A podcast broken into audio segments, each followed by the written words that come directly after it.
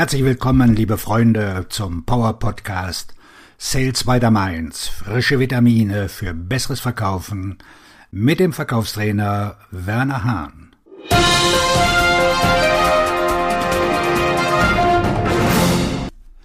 Heute mit dem Thema Regeln für die alltägliche Kommunikation.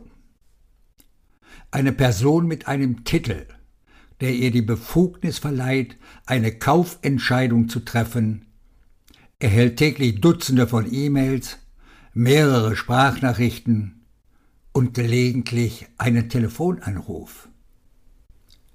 Es besteht kein Zweifel, dass all diese Mitteilungen überwältigend und lästig sein können, aber noch schlimmer ist ihr Inhalt. Wenn ein Vertriebsmitarbeiter die Aufmerksamkeit seines potenziellen Kunden gewinnen will, muss er eine Reihe von Regeln für die tägliche Kommunikation im B2B-Vertrieb einhalten. Diese Regeln stellen Leitlinien dar, die ihre Verkaufsergebnisse verbessern werden. Regel Nummer eins: Wählen Sie das beste Medium für die Kommunikation. Schreiben Sie niemals eine E-Mail wenn Sie anrufen können. Führen Sie niemals ein Telefonat, wenn Sie ein persönliches Gespräch führen können. Führen Sie niemals eine Videokonferenz durch, wenn Sie einen Kunden persönlich treffen können. Mehrere junge Vertriebsmitarbeiter haben zugegeben, dass sie kein Interesse daran haben, ihre potenziellen Kunden im wirklichen Leben zu treffen. Diese Verkäufer haben nicht die Beziehungen, die sie für ihren Erfolg brauchen. Außerdem werden ihre Konkurrenten Treffen anberaumen, um zu beweisen, dass sie sich um ihre Kunden kümmern. Diesen schüchternen und verlegenen Verkäufern wird es nicht gelingen, auf eine Weise zu kommunizieren, die ihnen zum Erfolg im Verkauf verhilft. Regel Nummer zwei vermeiden Sie Antworten auf die Frage, warum wir? Die meisten E-Mails enthalten Antworten auf die Fragen, warum wir und warum unsere Lösung. Versenden Sie keine E-Mail, in der Ihr Unternehmen, Ihre bestehenden Kunden, Klammer auf, mit Links zu einer Fallstudie, Klammer zu, und die Ergebnisse, die Ihre Lösung anderen Unternehmen wie Ihrem gebracht hat, vorgestellt werden. Solche Mitteilungen werden dort landen, wo E-Mails sterben. Möge Gott den Leuten gnädig sein, die diese reinen Werbe-E-Mails entwerfen.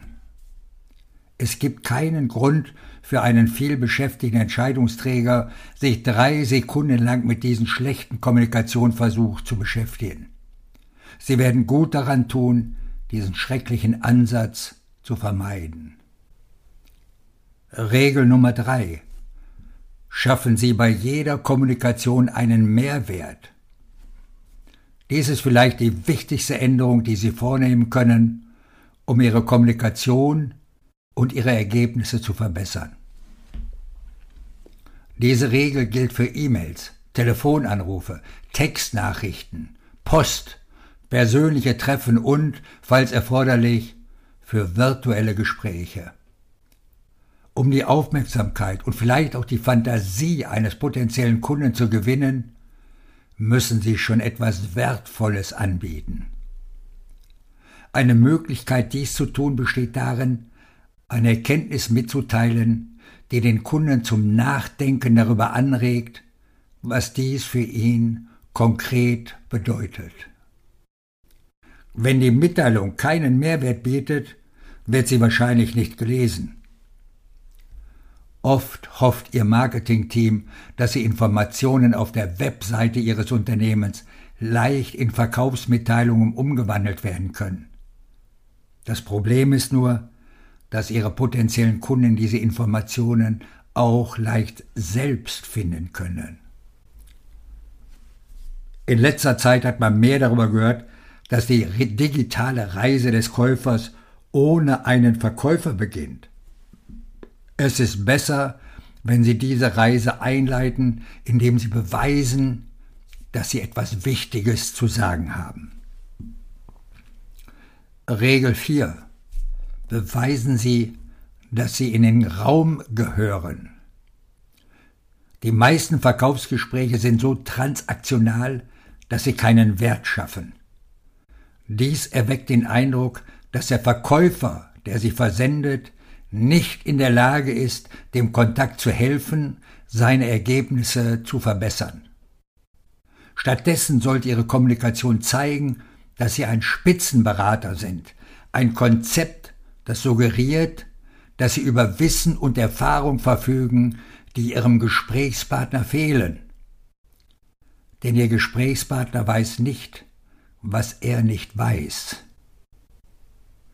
Dies unterstreicht, dass Ihre Kontakte auf Sie zählen können, wenn Sie diese Informationen und Erkenntnisse an Sie weitergeben, um Ihnen zum Erfolg zu verhelfen.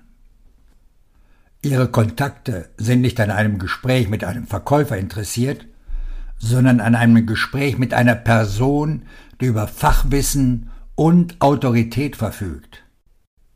Wenn es Verkäufer nicht gelingt, ein zweites Treffen mit einem potenziellen Kunden zu vereinbaren, ist das ein deutlicher Hinweis darauf, dass der Verkäufer sich nicht angemessen positionieren konnte. Regel Nummer 5. Geduldige Beharrlichkeit. Eine Möglichkeit, den Eindruck zu erwecken, dass Sie das Geschäft dringender brauchen als der Kunde Sie, besteht darin, dass Sie auf einen Kontakt einhämmern. Ein Verkäufer, der mich braucht, um bei ihm zu kaufen, ruft mich jeden Tag an. Mein Telefon ist nur wenige Zentimeter von ihm entfernt, so dass ich leicht beobachten kann, wie die Telefonnummer erscheint und wenige Augenblicke später wieder verschwindet. Es ist klar, dass diese Person mich mehr braucht, um zu kaufen, als ich seine Hilfe brauche. Sie wollen nicht, dass Ihre Kontakte glauben, dass Sie sie brauchen, um das zu kaufen, was Sie verkaufen. Es ist nicht leicht, das Spiel auf die lange Bank zu schieben, aber es verhindert, dass Sie um ein Treffen oder ein Geschäft betteln.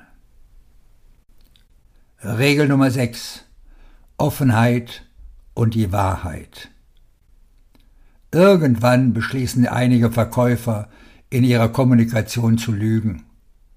Dies ist besonders häufig in E-Mails und In-Mails auf LinkedIn der Fall, wo ich kürzlich auf eine dieser unaufrichtigen Nachrichten gestoßen bin. Ein Unternehmer meldete sich per In-Mail bei mir und behauptete, er hätte einen Interessenten für mich, nur um mir seine Dienstleistung anzupreisen.